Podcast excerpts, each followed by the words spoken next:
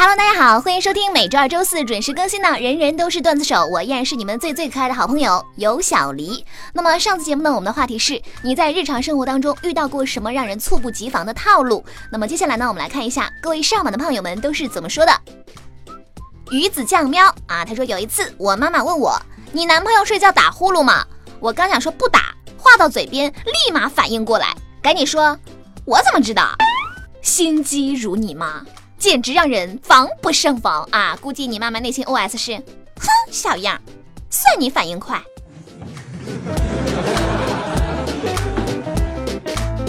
咚咚咚咚，他说说到套路，我就不得不服我们初中语文老师。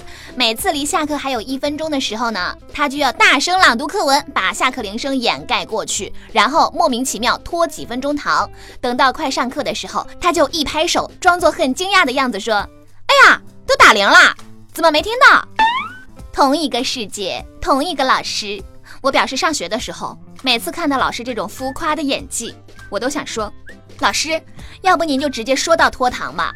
每次装出信以为真的样子，真的挺费劲的。世界大直男啊，他说，高中的老师对我们说，等你们上大学就轻松啦。没想到上大学，大学老师对我们说，别以为你们上了大学就轻松了。呃，这正如我们的父母。上学的时候对我们说：“你要是敢谈恋爱，就别给我回来了。”结果工作以后又恐吓我们说：“要是再找不到对象，就别给我回来了。”呃，人生好难，好惨。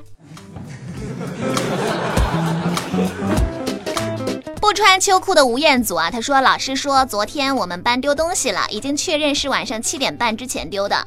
谁七点半之前在教室的，请举手。”陆陆续续的举了一部分之后呢，老师说：“这个丢东西的事情呢，先不提了啊。没有举手的这些同学，班长把名字记一下。你们跟我解释一下，不在教室晚自习，你们干什么去了呢？”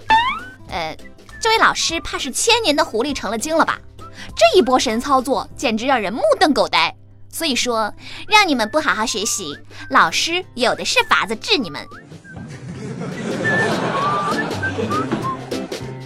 一个小老头他说，古时候男子上门提亲，如果长得好看，姑娘满意，就会对父母说：“姑娘终身大事全凭父母做主。”如果长得丑不满意呢，他们又会说：“女儿还想孝敬父母两年。”这个不禁让我想到古装电视剧里。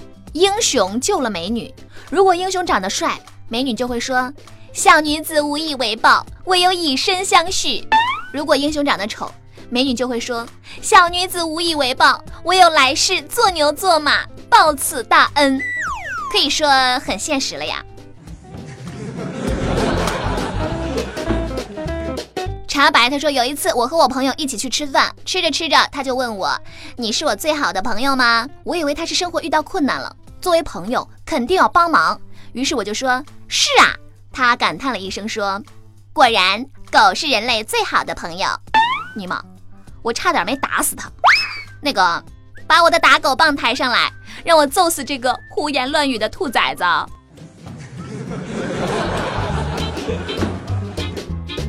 纯白他说套路嘛，我最近倒是学了一个。室友总是借你的鞋穿怎么办？于是我问他：“你有脚气吗？”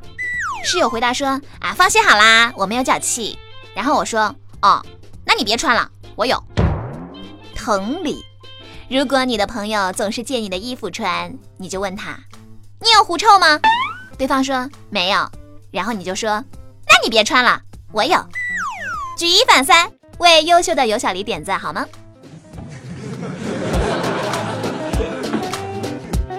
一个名字是韩文的朋友啊，他说：“我跟我朋友说。”我给一个明星发信息，他居然回我了。朋友说：“真的吗？”我说：“当然了，我经常给我明星朋友发信息，他简直就是秒回。”朋友问我：“他是哪个明星？”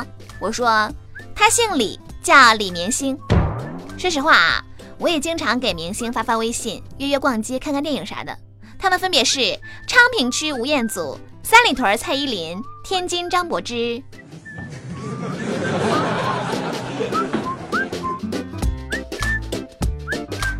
好了，那么以上就是上期节目各位上榜胖友的留言。生活处处是套路啊！想当年第一次听到浙江温州皮革厂倒闭了这首歌的时候呢，我妈带着我喜滋滋的在小摊上买了三个包，感觉赚了大便宜。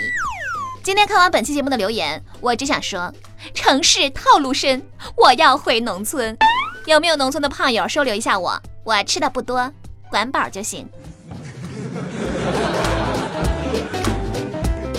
得上高中的时候吧，我们教导主任呢是一个光头，他有一个癖好，就是夏天总喜欢去操场上抓搞对象的同学。有一次，一个男生躺在操场上，一脸深情地问旁边的女生：“你看天上的月亮圆不圆？”然后这个教导主任走到他们旁边，打着手电筒照着自己的头说。你们看我亮不亮？呃，可以说是很可怕了呀。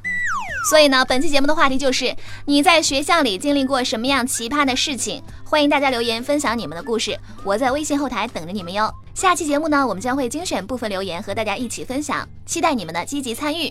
那么想要参与话题互动呢，记得关注微信公众账号“有小黎幺二二七”，拼音的有小黎加上数字的幺二二七，在公众号每天推送的节目下方留言，就有机会上榜。点歌也是同样的办法，欢迎大家和我多多互动。那么下期节目再见喽，我是尤小黎，拜拜。